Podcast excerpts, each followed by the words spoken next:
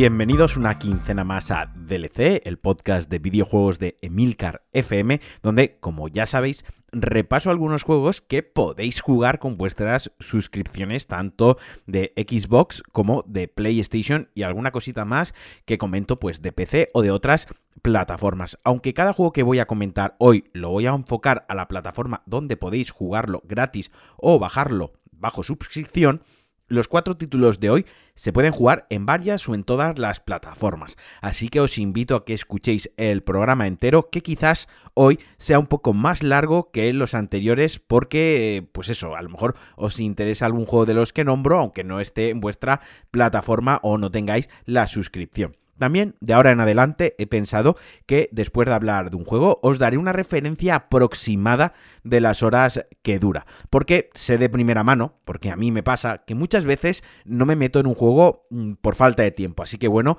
creo que puede ser interesante a la hora de elegir a qué juegos le dedicáis vuestro tiempo libre. Hoy mm, vamos a empezar eh, por un juego para móviles. No me gusta jugar a móviles, es eh, la realidad. Me considero un jugador muy old school que rehuyo de cascos VR, de sensores de movimiento, de periféricos con forma de guitarra. Juego musical que me ha llegado a enganchar de verdad ha sido DJ Hero. Incluso desactivo la vibración del pad en todas mis consolas. Así que lo de jugar en un móvil o una tablet nunca ha sido. nunca ha ido demasiado conmigo. Es por eso que cuando esta semana recibí feedback por vuestra parte de que recomendara algún juego de Apple Arcade de vez en cuando, tuve mis dudas de saber si iba a estar a la altura. Pero intentaré traeros cada programa al menos una recomendación al menos una, aunque sea de manera muy breve, pero de algún juego que realmente me haya enganchado o que crea que realmente vale la pena disfrutar en estas plataformas. Pero antes de hablaros del juego que he elegido para este programa, me vais a dejar que me explaye un poco, muy poco, para explicaros qué juegos o qué hace que un juego para móviles me guste. Debe ser un juego que sepa aprovechar el medio, la plataforma, el dispositivo. Si quiero jugar a un shooter, ya tengo mi PC Master Race con mi teclado y mi ratón. Y si quiero jugar a una aventura peliculera en tercera persona, ya tengo mi consola con mi pad, con mi mando y mi sofá. Pero cuando pienso jugar en mi iPhone 11 Pro, que es el que tengo en estos momentos, o en mi iPad de 2017, y me vais a perdonar si me equivoco con la nomenclatura técnica de los dispositivos Apple, soy usuario de Apple desde que aterrizó en España, pero jamás he sido un fanático, ni siquiera un fan de la marca, más allá de comprarme todos los cacharrines que me interesan. No le hago demasiado caso, os hablo con total honestidad, ni para bien ni para mal, simplemente me gustan los productos, me gusta el el, ecosistema y me he acostumbrado a ello. Pero como os decía, que me enrollo siempre, cuando juego en estos dispositivos, quiero algún juego que pueda disfrutar en un viaje de avión, como es el caso del juego que os voy a contar hoy, o en un trayecto en nave, o en una sobremesa de alguna reunión familiar, vaya, o en la playa mismo. Y, por cierto, antes de entrar en materia, una pequeña disculpa anticipada. Hoy probablemente no meta sonidos entre las, entre las secciones porque no estoy grabando con mi equipo habitual por, por motivos COVID y de toda esta situación. Pues bueno, no tengo acceso a mi ordenador habitual y estoy grabando desde el portátil donde no tengo apenas material. Pero no quería dejaros sin programa, así que hoy va a ser un poco, un poco más austero en cuanto a producción, pero va a ser más completo en cuanto a contenido. Así que bueno, partiendo de la base que os he comentado a la hora de, elegir yo un juego para móviles, partiendo de esa base y teniendo en cuenta que rara vez os voy a recomendar un shooter para Apple Arcade, hoy os voy a presentar Sayonara Will Hertz. Uno de los juegos, uno de mis juegos favoritos de los últimos años, y sí, como lo habéis oído, lo meto en mi lista de juegos favoritos, independientemente de la plataforma, porque además está disponible en Switch, en, PlayStation y PC. Pero yo lo jugué y, me enamoré de él en el Apple Arcade, precisamente o concretamente cuando pillé la, prueba de un mes que regalaban del, servicio y obviamente como aficionado a los videojuegos no me podía perder el servicio de suscripción de Apple y tenía que, darle un tiento y jugué bastantes cositas, ya os digo, os iré recomendando cada semana alguna cosa o me traeré algún invitado, invitada que juega habitualmente en Apple Arcade y que os pueda recomendar dos o tres títulos del tirón. Pero bueno, vamos a centrarnos en el que toca esta semana y es que Sayonara Wild Hearts y, y en lo y en por qué me enamoré de él, ¿no? Bien, aquí os pido que mientras escucháis abráis una pestaña de Safari, una pestaña de Chrome y googleéis en imágenes el nombre del juego. Bien, ya lo tenemos. Pues bueno, lo primero que salta a la vista es la increíble dirección de arte. Eh, el increíble diseño artístico del juego, una fantasía de neones y colores que combina perfectamente paletas de colores estridentes y pastel, creando una experiencia visual psicodélica increíble. Pero la magia no está en la experiencia visual, está en la experiencia musical, la experiencia auditiva, porque no podría definir su género, Creo que la mejor definición que os puedo dar es que os imaginéis un álbum de música electrónica retro ochentera que en lugar de sacar videoclips de sus temas, sacan un videojuego donde cada canción es un nivel. Eso es lo que es exactamente este Sayonara Wild Heart. ¿Y qué hay de la jugabilidad? Pues estamos ante un juego de ritmo musical, que tan pronto es un bullet hell, como un shooter on rails, como un juego de conducción en el que debemos esquivar ataques enemigos. Por eso os decía que no tiene un género concreto.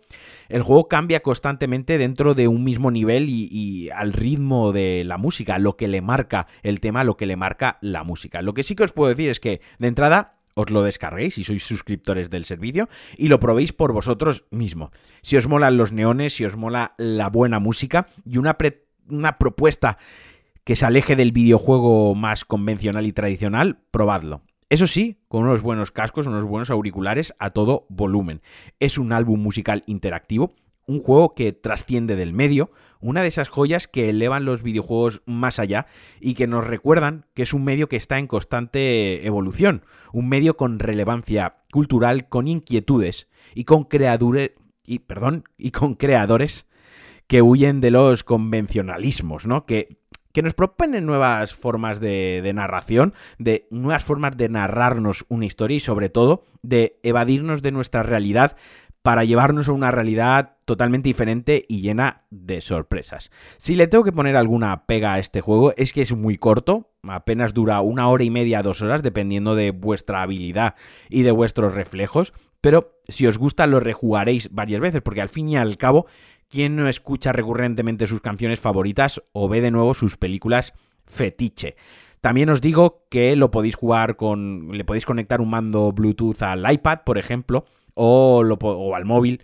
Y ganáis el no tapar demasiado la pantalla con los dedos. El control es muy accesible, es muy sencillo. Es, tapear los, los, laterales del dispositivo, mm, de la pantalla y hacer algún desliz, o sea, hacer algún slash con el dedo. Ya os digo, no, no es demasiado complejo, pero sí que es cierto que pues si lo jugáis en un iPad, eh, ganáis que tenéis mucha pantalla para disfrutar de este espectáculo, pero por otra parte igual el peso del dispositivo le resta algo de comodidad y si lo jugáis en un teléfono es muy cómodo porque con las dos manos juntitas jugáis muy bien, pero sí que es cierto que a lo mejor ahí tapáis un poco más de la pantalla con vuestras propias manos. De todas formas, yo lo, lo disfrutaréis igualmente, os invito a probarlo independientemente del dispositivo que tengáis. Y ahora vamos con el juego de Xbox. Como digo, también un juego que está en PC, es un juego que está en PlayStation, pero con la, como os comenté en el anterior programa, iba a comentar poco a poco los juegos de Bethesda, o mejor dicho, los juegos que a mí me gusta, que ya están disponibles en el Game Pass como consecuencia de la compra de Bethesda por parte de Microsoft. No sabía muy bien por cuál empezar, Así que he escogido uno que creo que está bastante infravalorado en general y que no todo el mundo conoce o si lo conoce no os ha acercado a él lo suficiente. Este es Prey de 2017, no el de 2016 que eso fue un desastre. Este Prey, este reboot de la IP está llevado a cabo de a cabo por Arcane Studios. Un estudio del que vais a oír hablar mucho en este podcast, pues es uno de mis estudios fetiche, uno de mis estudios favorito. Y que además tienen otros dos títulos en el Game Pass que eh, ya os los comentaré poco a poco y que entraron a la vez que Prey. Eh, Dishonored 1 y Dishonored 2, pero ya os digo, para esto quiero hacer un programa que hable solo de Dishonored. Y además, dentro de poco nos llega el inminente Deadloop, que justo hoy, bueno, dicho inminente, pero justo hoy lo han retrasado unos cuantos meses. Y bueno, esto no podría ser mejor, para mí es un aval, Arcane siempre es eh, aval de buen juego, puesto que si algo bueno tiene este estudio es que dota de mucha personalidad y de un estilo propio a sus juegos. Viendo un gameplay de 5 minutos, puedes identificar rápidamente que un juego es suyo. Para describir a grandes trazos este Prey, y antes de entrar en detalle, podemos definirlo como un juego que toma referencias de Deus Ex, de Bioshock, de System Shock y de los propios Dishonored. Es una aventura en primera persona, donde sin ser un RPG, tenemos la capacidad de desarrollar a nuestro personaje y de tomar ciertas decisiones en la trama y en los niveles, fases, situaciones para poder resolverlas de diversas maneras. Todo esto está trasladado en este Prey con una ambientación de ciencia ficción espacial genial. Es una experiencia jugable bastante completa y compleja, con cierta profundidad, con cierta dificultad y con un cuidado especial en sus mecánicas y en su ambientación.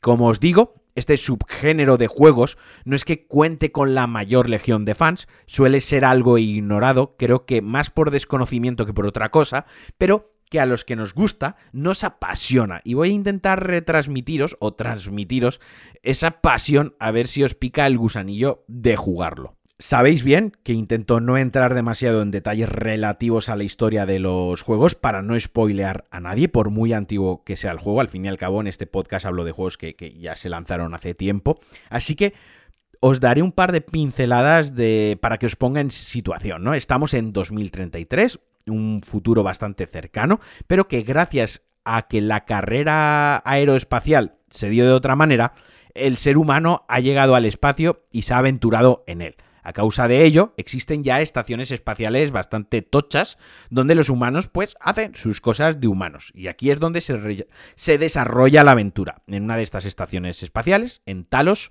1 una de las más grandes que ha construido el ser humano y donde se han llevado a cabo unos experimentos que quizás no son del todo legales y que quizás también no se deberían haber hecho, pues que la cosa se ha salido de madre y obviamente pues no ha salido bien del todo. Me recuerdo un poco a Bioshock y su Rapture, su utopía frustrada o truncada, y hasta aquí voy a contar. Eso sí, el escenario como tal, está Talos 1, es un personaje más del juego. Al igual que en otros juegos que os he referenciado antes, el propio escenario tiene su historia y nos la cuenta con cientos de detalles súper bien cuidados. De ahí que la ambientación de este juego, sea uno de sus puntos fuertes, sea de 10. Y os advierto que en algún momento, algún sustillo os llevaréis. Porque estando en una estación espacial donde se han hecho movidas chungas y todo se ha descontrolado, la cosa no va a ser un paseo de rosas. Si algo nos ha enseñado el cine de ciencia ficción y terror, es que estas cosas no salen nunca bien. Además, el diseño de niveles, como es habitual en Arcane, es sublime. Un escenario, unos niveles que nos plantean múltiples maneras de llegar a un mismo sitio, no siempre obvias, que nos invitan a hacer backtracking, volver sobre nuestros pasos, cuando tenemos pues a lo mejor un nuevo objeto, un nuevo accesorio o una nueva perk o se introduce una nueva mecánica para llegar a lugares o zonas que antes eran inaccesibles, que antes no podíamos llegar. Esto tiene ahí un regusto a Metroidvania que personalmente a mí me encanta. En cuanto a su jugabilidad, también estamos ante un juego bastante abierto, que nos deja elegir si queremos centrarnos en el sigilo o en la acción más directa, o por ejemplo, utilizar el entorno o a los propios enemigos para que se enfrenten entre ellos. Aunque es cierto que por cómo está planteado, por cómo está diseñado este Prey, el juego premia más que nos paremos un segundo a pensar las cosas con cabeza fría, a planear cómo enfrentar una situación y que, que más que la propia habilidad que tengamos con el gatillo y con el stick de apuntar. Esto no significa que tenga un mal gameplay, se controla muy bien, se dispara muy bien, en absoluto, pero sí que significa que hay que saber qué arma utilizar en cada momento y cómo exprimir al máximo las alternativas que nos dan, que, simplemente marcar un objetivo, apuntar un objetivo y descargar en él un cargador entero a, a cholón, ¿no? O sea, tiene ese puntito estratégico que está muy bien. Y aquí está otro de los puntos guay del juego, que son las armas y su variedad. Por ejemplo, simplemente os voy a contar una, una de las armas principales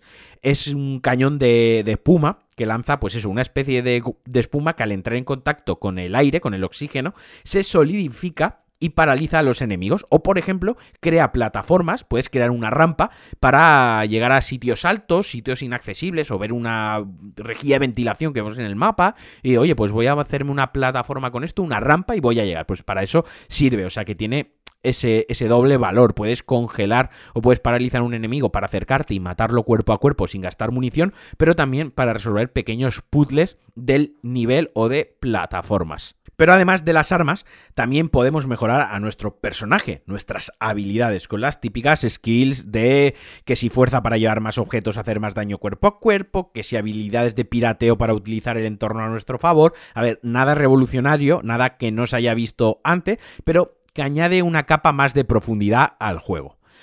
A nivel visual, es cierto que no destaca por ningún. No, destaca por encima de ningún otro juego. Su diseño artístico sí que es alucinante, pero como os decía, el escenario rebosa de personalidad y te atrapa con una de las mejores películas de ciencia ficción, pero en el aspecto puramente técnico, el juego cumple y aprueba sin ser sobresaliente. Nada destaca, pero todo funciona perfectamente, el conjunto es muy solvente, así que por mi parte todo ok con el apartado técnico. Y en cuanto al sonido, este sí que destaca respecto a otros juegos, con una banda sonora muy buena, eh, muy peculiar que se desmarca de lo que suele ser una banda sonora o de un videojuego y que tiene unos efectos sonoros que son fundamentales en la aventura, creando esa atmósfera por momentos opresora, por momentos inquietante, y que además, por cierto, el juego está doblado al castellano. No es un gran doblaje, como por desgracia casi ningún juego doblado al castellano suele tener un gran doblaje,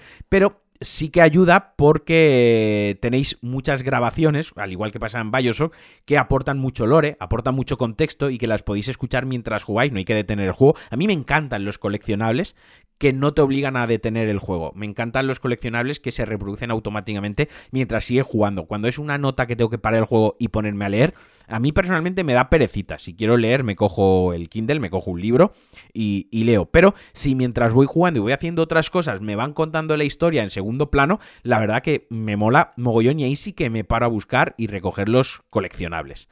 Por sacarle defectos, mm, como siempre hago al final de, los comentarios de un juego, pues quizás la historia es algo estándar, no es nada nuevo, no es nada fascinante, no nos va a volar la cabeza y más o menos es algo que ya hemos visto en otros juegos, en películas o en libros, pero que cumple perfectamente para llevarnos a través del juego y también eh, a mí me dio la sensación que quizás debido a esto o derivado de esto, el juego está un poco alargado artificialmente en la recta final me dio eso, la sensación de que no estaba la, historia, como al no ser la repanocha, pues bueno, la intentaron alargar un poquito hacia el final, haciéndote dar demasiadas vueltas por la estación espacial. Pero vaya, que quitando eso, es un gran juego, es un juego de 8, sin duda alguna. Eso sí, si lo jugáis en una Xbox One Fat, o sea, de las primeras, los primeros modelos, os advierto que los tiempos de carga son un poco largos. Va bien de frame rate, va bien de resolución, eso sí, los tiempos de carga son un poco largos. Y como os había dicho al principio del programa, la duración aproximada del juego, sin rebuscar demasiados coleccionables, sin hacer algunas misiones secundarias que tiene, aunque tampoco son muy importantes dentro del conjunto del juego, más allá de ganar algo de experiencia para eh, subir habilidades o conseguir alguna mejora, el juego así, lo que sería una partida estándar, nos llevará unas 16 horas. Como os digo, Prey está muy bien, es un juego muy infravalorado y por favor darle un tiento si lo tenéis en, el, game, en el Game Pass, si pagáis el Game Pass, mm, no lo dejéis pasar y por lo menos probadlo. Y ahora nos vamos ya a los juegos de Sony. Vamos a empezar por una de las entradas del Plus de este mes, que es Days Gone, uno de los grandes exclusivos de PlayStation. Justo es el juego al que estoy jugando en estos momentos, estas semanas, y mi historia con Days Gone es complicada. Un juego que compré Day One, el día de lanzamiento, porque el planteamiento me encantaba. Un motero en medio de un apocalipsis de zombies infectados, con muchas referencias al mundo de los clubs moteros, que quien me conozca desde hace tiempo sabe pues que yo he estado relacionado con ese mundo en una fase de mi vida. Un mundo abierto con crafteo, survival, etc. Pero que por alguna razón no conecté con él las primeras horas. Meses después lo volví a intentar y tampoco lo conseguí. Y con la llegada de PS5 y el parche que lo hace funcionar a 60 frames, pues decidí darle otra oportunidad y ahora sí estoy bastante, bastante enganchado. Pero vamos a hablar del juego en sí y de lo que me está gustando y de lo que me está gustando menos. Days Gone es un juego de acción en tercera persona, un third person shooter que pertenece al género de los sandbox survival horror o juegos de miedico en los que tienes que sobrevivir buscando recursos y demás movidas. Fue desarrollado por Ben Studios, que ahora ya están con, desarrollando algo nuevo, no si sabe todavía el que para PlayStation 5, y publicado por Sony eh, para PlayStation 4 en 2019. Como decía, es uno de los exclusivos de Sony, que ahora este mismo mes, dentro de un par de semanas, además será lanzado también en PC. Así que los que seáis peceros y no tengáis la consola de Sony, la chapa que voy a soltar, lo mismo, pues también os interesa, como os decía al principio del podcast desarrollado por Ben Studios, que igual así de primeras no suena de nada, pero si os nombro a Siphon Filter, ya cambia la cosa. En efecto, Ben Studios fueron los creadores de esta franquicia de acción y sigilo que allá por 1999 que aunque por aquel entonces lo hicieron bajo el nombre de ADIC, o sea, el, el, estudio ha cambiado de nombre, y que más tarde en 2010 tuvo una secuela, es un juego de culto, mmm, para mí fue de los más importantes, sobre todo la primera entrega, a la cual le eché cientos de horas en PlayStation. Era de los pocos juegos que tenía, era una época donde ni se lanzaban tantos juegos como hoy, ni por motivos obvios, debido a la que yo tenía, me podía permitir comprar el volumen de juegos que me compro ahora. Pues cuando te caía una joyita como Siphon Filter, pues lo quemabas, ¿no? Pero bueno, dejando de lado las historias de abuelo cebolleta, este Days Gone fue presentado en el E3 de 2016 generando muchísima expectación porque lo hicieron con una demo, un gameplay, una demo en tiempo real, una demo real, donde mostraban una de las mecánicas más guapas que tiene el juego, que son las hordas de infectados, una cantidad ingente de enemigos que vienen a, a por ti, vienen a por nosotros de una manera masiva y muy agresiva era algo que no se había visto de esa manera hasta el momento. Se habían visto juegos de zombies donde había multitud de enemigos en pantalla, pero quizás no con ese nivel de detalle tanto en el escenario como en el personaje, como los enemigos, las animaciones.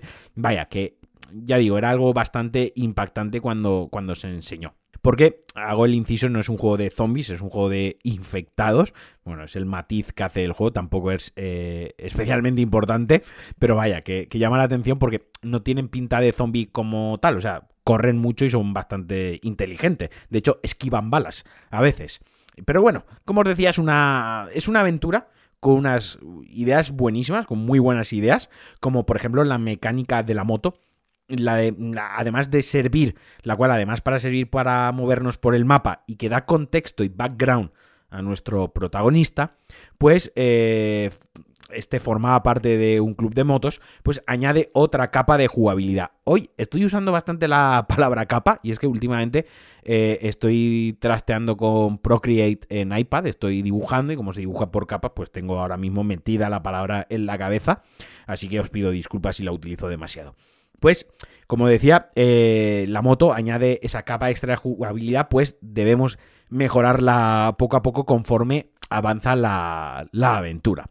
Podemos mejorar el motor para que sea más potente, el chasis para que sea más resistente, las alforjas eh, que nos permitirán llevar más munición, incluso recargar la munición mientras estamos por el campo, porque como un buen survival que es, la munición escasea y la cantidad que podemos llevar encima pues también es limitada. Podemos cambiarle el tubo de escape para ponerle uno que ayude a reducir el ruido para que los infectados o los enemigos humanos no nos detecten por el ruido, o un depósito de gasolina con mayor capacidad que nos permita hacer más kilómetros. Esto último es súper importante, puesto que en más de una ocasión yo me he quedado tirado sin gasolina y la mecánica me recordó, es muy similar al juego de Mad Max, otro sandbox donde la conducción era uno de los pilares base y que requería buscar bidones, y que en Days Gone también requiere buscar bidones de, de gasolina para recargar el depósito del vehículo en, en, medio de la partida. O sea, hay pues muchos bidones que además se ven rojos, son la típica garrafa de gasolina, la ves, pues te acercas a la moto, le das al botón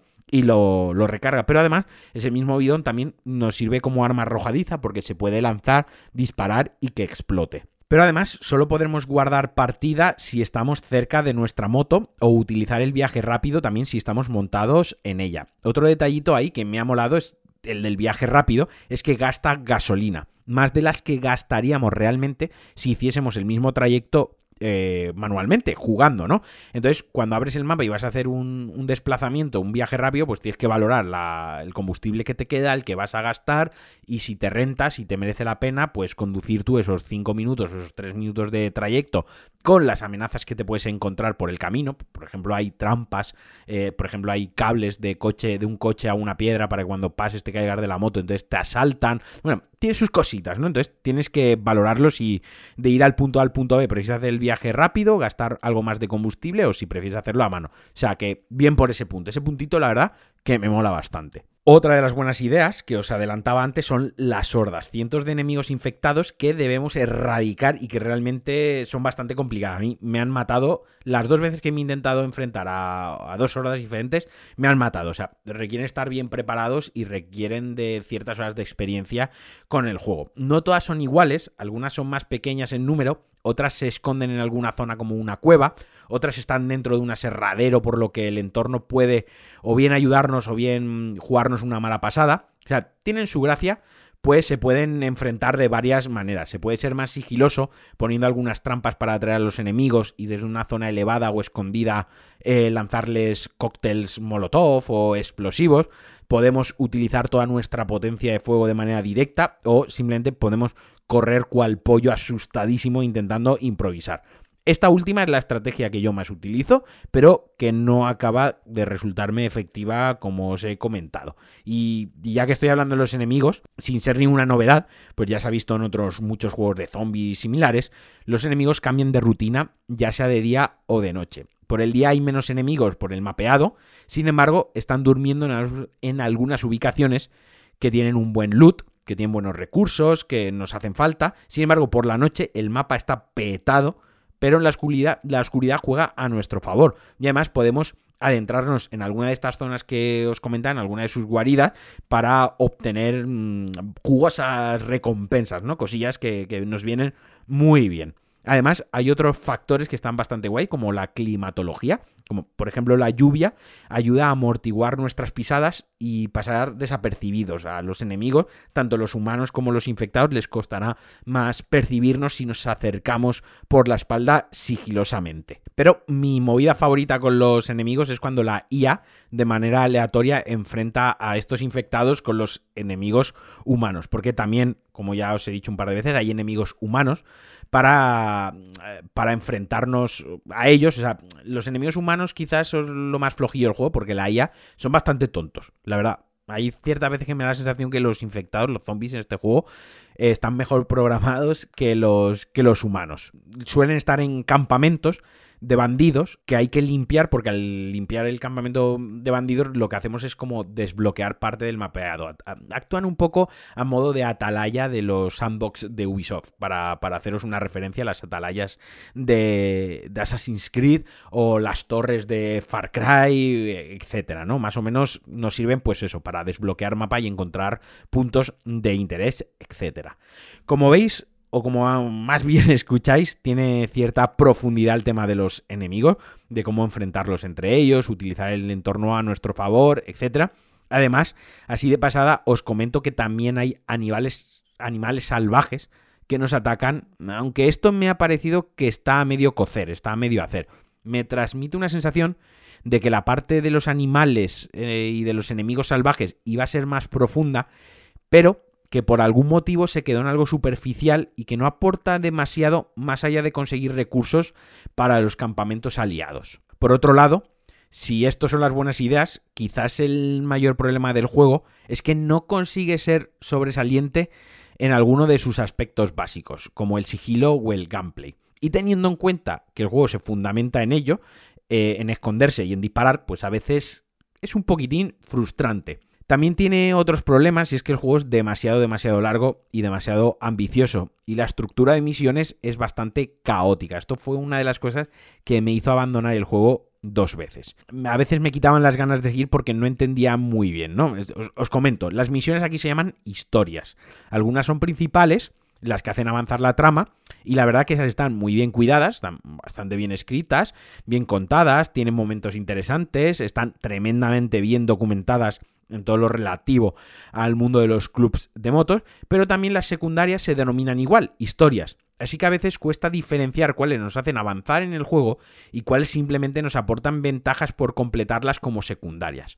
Hace que se desdibuje y se difumine un poco todo el conjunto. Estamos hablando de que la trama principal son aproximadamente 40 horas, eso insisto, la principal, que es una auténtica locura para un juego de este estilo y que hace que al final se caiga en la repetición de misiones y mecánicas, un mal endémico en este, en este género de juegos, pero que si además lo alargas de esta manera pues hace que, no sé, os podéis hacer una idea de cómo se, se agrava el problema, ¿no? Pero esto que no os quite las ganas de jugarlo, de verdad, como os digo, Days Gone es un mundo abierto entretenido, con una buena ambientación, es cojonuda, un entorno súper bonito, os lo podéis pasar muy bien con el modo foto, y si conseguís conectar con, con el juego, con la historia, pues seguramente os enganchará. Tiene momentos tensos luchando contra engendros y enemigos, pero también otros momentos distendidos paseando con la moto por el bonito paraje natural que se nos plantea. Un mapa que tiene su justa extensión, eso sí que me mola, ni es demasiado grande para quitarnos las ganas de explorarlo todo y que dé esa sensación de vacío, ni es demasiado pequeño para que la moto no esté justificada. Una pena que, quede algo empañado con las típicas mierdas de todos los sandbox, pues repetitivo en algunas mecánicas, alargarlo de manera artificial como os comentaba, y sin llegar a dominar ninguno de los géneros que toca da la sensación de no ser un juego fresco o novedoso, pero vaya, que si os molan los apocalipsis zombies, os molan los sandbox, o el rollito de craftear, mejorar armas, equipamiento y, y, tal, os digo que aunque no completéis el juego, sí os va a dar unas 10, 15, 20 horas muy entretenida. Y yo por el momento tengo intención de seguir jugándolo, metiéndole caña, así que ya os contaré si consigo acabarlo o no. Y como os decía al final de cada juego, que ya lo he nombrado antes porque lo tenía así preparado en el guion, la duración pues son unas 38, 40, 42 horas, 36 a lo mejor si vais un poco más a pincho y pasando de muchas cosas, pero vaya, que haceros a la idea que las 40 horas no os las quita nadie.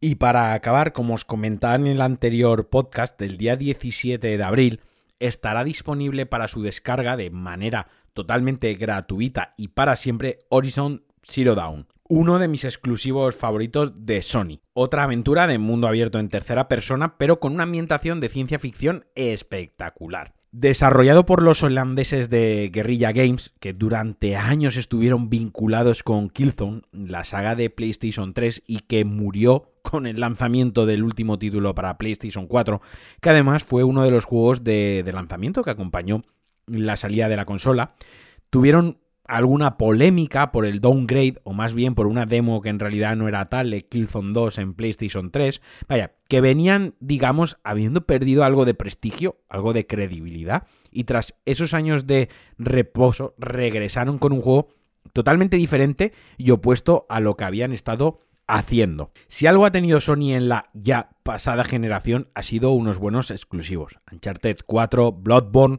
el, mejor juego de la anterior generación, y esto es información, no opinión, God of War y obviamente este Horizon. Un Horizon que todos los que tengan una PlayStation 4 o una PlayStation 5 deberían de probar sí o sí. Porque para empezar es un espectáculo gráfico brutal. Un juego de 2017 que sigue aguantando el tipo perfectamente y que además fue lanzado para PC también dando donde el tope de potencia de la consola de Sony ya no era un problema para dar rienda suelta al espectáculo gráfico del juego. Ya os digo, eh, vamos, le hace, es un juego que, que, le hace sombra a juegos que se, que se lanzan actualmente. Sigue teniendo mejores gráficos y tiene un apartado técnico espectacular que, deja en un chiste algunos juegos que se han lanzado durante 2020. Las cosas como son. Es uno de esos juegos que te hacen pensar cuán importante es realmente un buen desarrollo versus el hardware que lo va a mover. De cómo una buena programación, un buen proceso de optimización, buenos recursos técnicos y pequeños trucos para suplir esa potencia bruta de hardware hacen, hacen un espectáculo, hacen que un espectáculo así sea posible en una consola como PlayStation 4. Yo soy consciente que cuatro años después esto pierde cierta importancia, pierde cierta fuerza. Muchos de vosotros quizás ya lo lleguéis a jugar en PlayStation 5 y penséis, pues bueno, pero poneos por un momento de nuevo en el contexto 2017 las barbaridades que ha movido PlayStation 4 y vuelvo a nombrar Uncharted 4 y God of War. O sea, es, es la hostia, ¿no? Pero es que no solo se queda en este precioso e increíble envoltorio, no solo es el modelado de la protagonista Aloy, a la cual se le notan hasta las pequeñas imperfecciones en la piel o los dientes si usamos el modo foto. No son solo los paisajes casi infinitos, las altísimas montañas o las selvas densas. Es que detrás de todo eso hay un juego súper ambicioso, enorme, titánico y con un control y un gameplay que enganchan porque es una delicia de controlar y manejar. Además, es que la historia, si sois amantes de la ciencia ficción, de esa ciencia ficción donde se ahonda la inteligencia artificial en las máquinas como seres que cobran conciencia, esta historia es cojonuda, es interesante, está elaborada y está mm, bien escrita. Para ser un videojuego es de esas historias que destacan.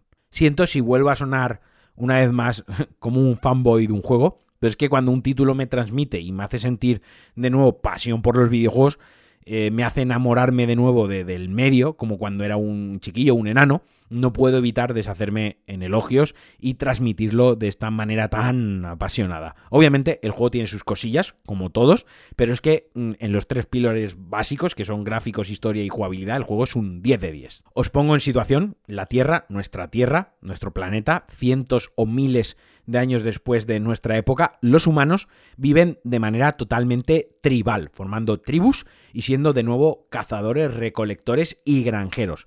Como si en lugar de avanzar en el tiempo retrocediésemos a la prehistoria.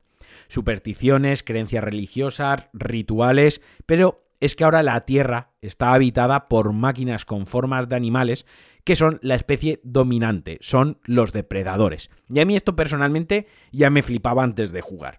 Y ya que estoy hablando del plot, del argumento, aprovecho para meterme en, sí en la historia siempre sin spoiler, ya sabéis, pero para reseñar su narrativa. La manera de contarnos la historia está muy currada, con dos arcos narrativos que no se conectan entre sí. Por un lado, en la historia, el conflicto que hay entre las tribus humanas, sus movidas de tribus, y demás que está, está muy elaborada y con mucho lore detrás para darle ese empaque al mundo que nos rodea. Aunque peca de ser un poco estándar y la básica de, RPG de mundo abierto que ya se ha visto en, por ejemplo, Skyrim, ¿no? humanos enfadados entre ellos y nosotros intentando solucionar un poco las cosas para, para vencer a un mal mayor. Y por otra parte está el arco de nuestra protagonista, Aloy, su pasado misterioso y sobre todo la ciencia ficción que mete en este apartado porque la humanidad se ha ido al pedo, porque el planeta lo dominan las máquinas, son realmente malas, son buenas, son neutrales, lo bien explicado que está todo y el ritmo con el que se explica, desmenuzándolo todo en su momento exacto para tenernos enganchados. Y llegado a este punto, y como os dije, como todos los juegos, este también tiene sus cosillas, sus, pequeños defectos, y quizás lo más flojo de este aspecto es el carisma de los protagonistas, y en general todos los personajes que aparecen, que como os decía, parecen demasiado genéricos de un RPG, quizás por la falta de experiencia del, del, del estudio en este tipo de juegos, y que creo que en la inminente secuela para PlayStation 5 lo van a solucionar segurísimo. Ahora vamos a por otro de sus pilares, los gráficos. Yo ya os he comentado en alguna ocasión que los gráficos como tal para mí no son demasiado importantes. Sí lo es el apartado técnico, que puede eh, hacer que abandone algún juego, como recientemente me ha pasado con Watch Dogs Legion, pero los gráficos como tal, bueno, puedo perdonarlos un poco más. Pero con Horizon esto es increíble. Contaros aquí que, os hagáis para que os hagáis una idea, que Kojima utilizó el motor décima creado para Horizon eh, por, guerrilla en su Death Stranding. Y es que lo que logra este motor gráfico, este décima, es increíble. Un mundo abierto enorme y gigante, lleno a rebosar de detallitos, sin tiempos de carga a no ser que utilicemos el viaje rápido y súper versátil. Lo mismo te crea un oasis, un desierto, un pico nevado o una ciudad encima de una montaña con gigantescas cascadas que caen a un lago repleto de enemigos. Y todo va perfectamente. Un framerate rocoso. En PC tiene su. En PC igual está menos, menos optimizado, pero, pero en consola es rocoso y perfecto. Además, es que la dirección artística es de locos. o sea, el diseño de enemigos es una pasada, combinando la anatomía de los animales reales con componentes de mecha robóticos y con algunos diseños de dinosaurios, rollo los dinosaurios de Transformers. Es que está guapísimo, de verdad. Una auténtica pasada, un placer absoluto pasear por este juego. Y por último, pero no menos importante, su jugabilidad. Ya he comentado antes que el control es perfecto, pero es que. Pero porque el control es perfecto, o sea, os lo digo con, total conocimiento de causa y las cosas como son. Algo que nos hace sentir perfectamente lo que la protagonista es, una cazadora. Nuestras armas principales, las que son las que utilizaría una cazadora, una lanza para el combate cuerpo a cuerpo, quizás lo más flojo de todo el juego para mí, tan solo cuentas con dos ataques, uno débil y uno fuerte, y las animaciones apenas apenas hay diferencias, no tiene la animación del ataque sencillo cuando lo conveas tres veces y el ataque fuerte, o sea, se queda eso es bastante me, no os voy a no os voy no os voy a engañar. Y luego tenemos el arco. Aparte tenemos otras armas, todas enfocadas a la caza, a plantar trampas, a aturdir, etc. Pero en general la variedad de armas es justita aunque no creo que sea un problema, porque el control del arco es tan bueno y divertido que es el arma que, apetece utilizar, que vais a querer utilizar constantemente y durante todo el juego. Algo que nos hace sentir como cazadores es precisamente el toque estratégico que tiene el combate. Todos los enemigos tienen puntos débiles diferentes. Algunos enemigos son agresivos, otros huyen de nosotros al principio del combate. Así, hay veces que nos tenemos que mm, agazapar, observar un poco antes de actuar, pensar si poner una trampa, o si mejor atraer el enemigo y separarlo de sus compañeros, sabotearlo para que sea un aliado temporal observar si hay otros enemigos cercanos diferentes que nos puedan complicar la vida. No es solo tirar flechas y matar a los enemigos, o sea, tiene también su puntito de complejidad. Y también tenemos enemigos humanos, otro de los puntos flacos del juego. Como ya os comentaba antes con Days Gone, este Horizon Zero Dawn sufre del mismo mal, dado que son bastante tontos. La IA humana es muy simplona y a veces me dio pereza enfrentarme a humanos, porque a poco que sepas manejarte un poco las mecánicas de sigilo, te puedes limpiar la zona de humanos entera sin levantar ni una alarma y sin esforzarte demasiado. También como buen juego de mundo abierto actual tiene sus toques de RPG, otra vez pues podemos subir habilidades de la prota, también recoger componentes mecánicos que sueltan los enemigos robóticos, otros del entorno y pues podemos farmearnos munición, componentes, mejorarnos la armadura, etcétera. Y por último, que no se me olvide nombraros que también cuenta con las típicas misiones secundarias del género sandbox, como pruebas de caza, velocidad, alguna misión de recadero, etcétera. Que, bueno, tampoco es que sean fundamentales para la historia, pero a mí personalmente no me molestaron como en otros sandbox. En conclusión, si tenéis una PlayStation 4 o una PlayStation 5, debéis jugarlo. En PlayStation 4 Pro, Además, el juego se mueve a 4K y tiene HDR muy bien implementado. Es una gozada. Como puntos negativos, quizás el combate cuerpo a cuerpo, como os había dicho, es bastante simplón. La inteligencia artificial humana son muy tontos. Y el carisma de los personajes, que algunos parecen pues una alcachofa ahí puesta en medio del videojuego. Pero por lo demás, Creedme que es un juego obligatorio y además gratuito durante eh, un día, durante el 17 de abril. Y como he dicho ya en este podcast, la duración, eh, la duración está alrededor de unas 20, 20 horas. Debería consultar lo que me costó mi partida, pero yo creo que yo estuve las 18, 20, 22 horas, lo mismo. Lo mismo que os comentaba con Days Gone y demás. Si os paráis a hacer más secundarias, pues se os puede ir a las 26, 27, 28 horas. Si vais más a pincho y no busquéis coleccionables, que en este juego también los coleccionables son, son audibles, se escuchan mientras juegas, pues igual te puedes ir a las 17 horas, ¿no? Porque el juego, pues bueno, sin tampoco hacer demasiado spoiler, pues tiene alguna armadura y algún arma escondida que tienes que hacer como una pequeña mazmorra eh, buscando elementos por todo el mapa y llevándolos a un punto. Bueno, no, no cuento más, dejo que lo averigüéis por vosotros mismos, pero ya os digo, alrededor de unas 20 horas. Y hasta aquí el DLC de esta quincena. Ya os he dicho que iba a ser un poquitín más largo, también para compensar el último que fue bastante corto. Os agradezco que hayáis llegado hasta el final. Como siempre, agradeceros si me dejáis valoraciones, si me dejáis comentarios en vuestra app de podcast favorita. Si me mandáis feedback a través de, Twitter, me podéis mandar DM. También en el grupo de Emilcar FM del Weekly, ahí estoy en ese grupo de Telegram. Si me escribís, contesto siempre al momento. Así que ya sabéis, cualquier cosita me decís. Otra vez, un abrazo enorme, mil gracias por escucharme, por seguirme, por apoyarme. Os mando un abrazo fortísimo y jugad mucho a videojuegos. Adiós.